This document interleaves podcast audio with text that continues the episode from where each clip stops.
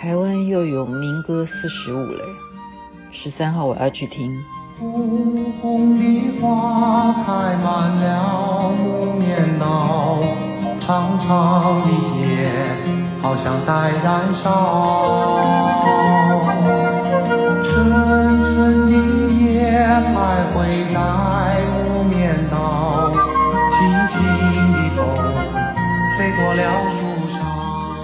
真的我们很棒。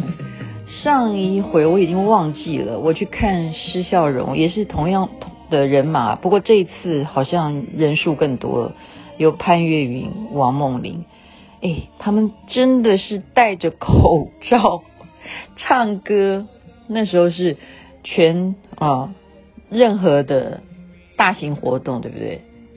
在门口就要量体温，然后所有的观众都是必须戴口罩的，连歌唱者。台上的乐队都要戴口罩，那这一回呢是不需要啊，但是人数到底是有什么样的限制？那我礼拜天就知道了。今天要跟大家谈的是什么呢？其实我现在觉得啊，太多的心理学去摄入呢，固然可以找到自己有一些什么样的问题，呃。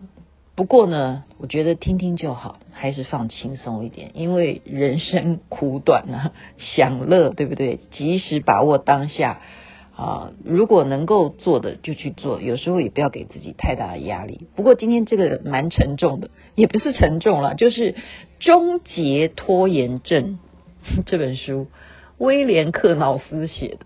也就是说，你做什么事情你很难啊，就是很快的。做决定啦，拖拖拉拉的，这就是拖延症。但是要讲到症状的话，一定是会造成你自己的痛痛苦，或者是别人也觉得很痛苦，这才会构成拖延症啊。作者他做的研究说，根据他们的统计，其实有拖延症的人占了百分之二十五。哇，如果他的统计是真的话啊，我是觉得，嗯。这个是参考啦啊，有百分之二十五诶，那它是些什么样的情况呢？就是比方说，我限定你这件事情啊，比方像以前暑假作业嘛，对不对？我们一定小朋友大家记得吧？一定要等到最后快开学的那几天才开始猛做作业。那你之前在干什么呢？啊，其实这样讲的话，我们每一个人都是有拖延症的现象。二十五呢，应该是不是？应该是普遍，这是一种人性了啊，这是期限型的拖延症。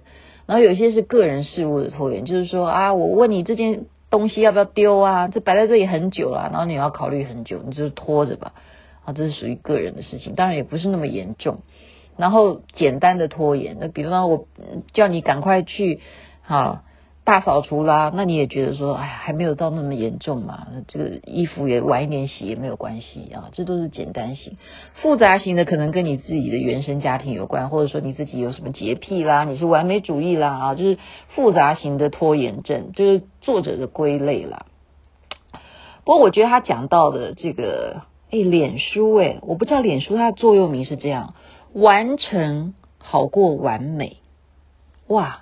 这句话蛮正点的，完成好过完美，哈，意思就是什么呢？我们先把它做完，我们不要用我们自己的完美主义去决定这件事情是应该要做到什么程度，或者是讲说，我们不要用完美主义来当做我们做事情的借口。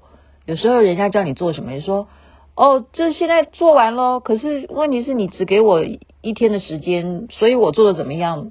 嗯，你要知道，因为你只给我一天，哦，其实老板不一定要听你讲这些。要是我是老板，我管你什么一天两天，我要的就是你有没有做完。像我现在就很对不起罗中庸，因为我就是拖延。他已经一个礼拜前就叫我去配音，我到今天因为回家也太晚了，今天是从早忙到晚哈，到现在都没有把 OS 还给他，然后就是配给他。这也是拖延呐、啊，那人家是因为是你朋友才原谅你啊。如果是老板，你给我完成，你完成了我就提拔你。你今天交不了我要的东西，我就把你干掉，或者是其他的敌人就把你干掉。所以社会其实有时候是很残酷、很现实的。假如你发现你有拖延症这种情况啊，你要稍微注意了。如果你现在像我们一样是属于退休人士哦，那没有关系。哦，其实我也不算退退休人士，我今天要拜托大家，因为我现在也在啊做福伦社的社区主委，我要推动很多很多社区的服务。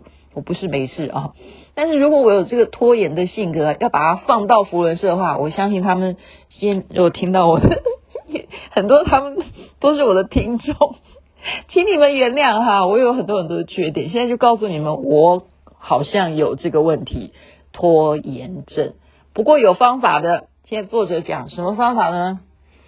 呃，先把它归类 A B C D E 啦哈，就任何事情呢。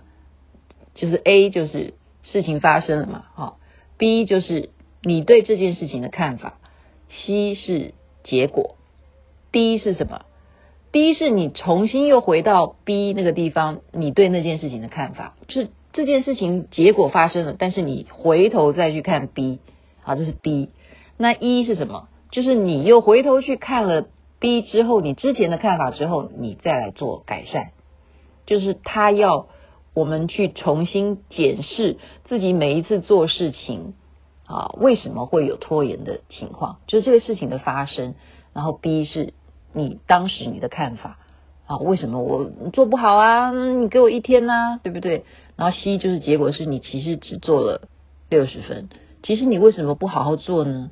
你为什么要说你一天呢？你就是努力竭尽你的力量去完成，那你的结果一定是。八十分、九十分、一百分，然后你如果做不好的话，第一就是重新看你的作为，你当时你的认为说只给我一天，所以你下次就不要再那样，就是一啊改善，就是把它改善。那我觉得说，呃，他讲的说啊，世界上大部分的人生活目标是什么呢？不动脑子的生活是每个人的希望。原来我们人类都是如此的懒惰，想想也是啊。像我认识了一个蛮重要的人，他以前就告诉我说，从小他的志愿是什么？就是提笼挂鸟，当个公子哥儿。真是恨自己没有含金汤匙出生呢。然 后有些人他很诚实，他把他的想法其实就符合我们的人性。一般来讲，每一个人都属于希望不动脑子的生活。那不动脑子的生活就会包含了我们有这种拖延的性格，该去完成的事情就是拖拖拉拉。所以今天给大家参考一下啊，脸书它的座右铭：完成好过完美。还有一些人建议什么呢？就是你可以明天该做什么，你今天就把它写下来，你只要写六件事情就好。你就明天到的时候，你把你今天写的六件事情最重要的事情。去完成，然后明天再写后天你要完成的六件事情，然后你每一天每一天的努力的去完成六件事情，你就会慢慢的养成，你做事情就是不会再拖拖拉拉。这样子大家有听懂一些方法吗？我觉得见仁见智啦，参考就好。有时候真的就像我刚刚讲的，心情愉快，能够交到好朋友，然后能够认知清楚，有善缘。好好的修行，就像我们刚刚前面大家那么多的活动要推动的，不管是公益的华光功德会，或者是法会要去报名的，就赶快吧，不要拖拖拉拉，终结症候啊，症候是什么？拖延症候这种情况，我们把它嗯改善。祝大家有美好的一天，南无阿弥陀佛，南无观世音菩萨。我们赢了解而分离，在人潮中说些什么？